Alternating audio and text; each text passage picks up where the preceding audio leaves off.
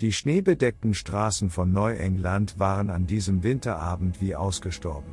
Es schien, als wäre die ganze Welt in einen tiefen Winterschlaf versunken. Einzig die vereinzelten Laternen erleuchteten die Straße, als wollten sie die Dunkelheit fernhalten.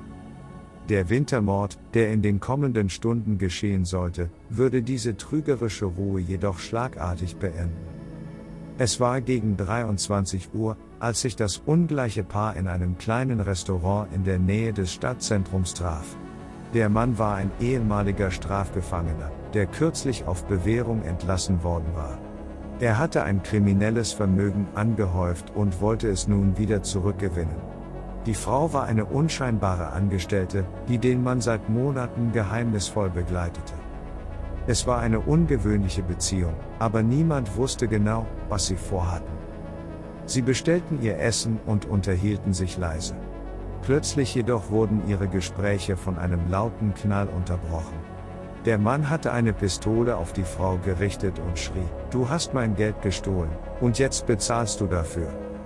Die Frau war völlig überrumpelt und versuchte zu entkommen, aber der Mann war schneller und schoss auf sie.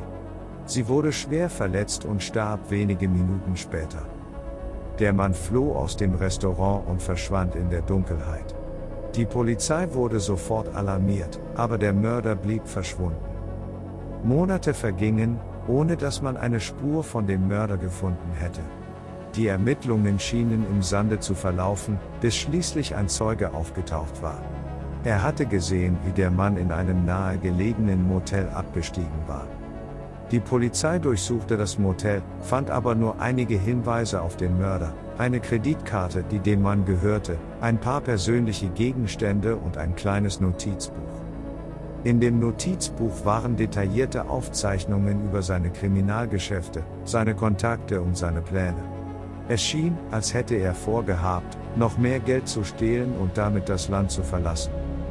Die Polizei schickte eine Suchmannschaft los, aber der Mörder war verschwunden. Monate später wurde seine Leiche in einem nahegelegenen Wald gefunden. Er hatte sich selbst getötet, ohne jemals seine Schuld einzugestehen. Der Wintermord blieb unaufgeklärt. Es gab viele Spekulationen, aber niemand wusste, wer wirklich hinter der Tat stand.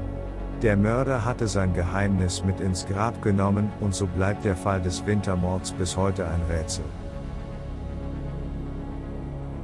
Bis bald und vergiss nicht, den Podcast zu abonnieren, damit du es nicht verpasst, wenn es hier richtig losgeht.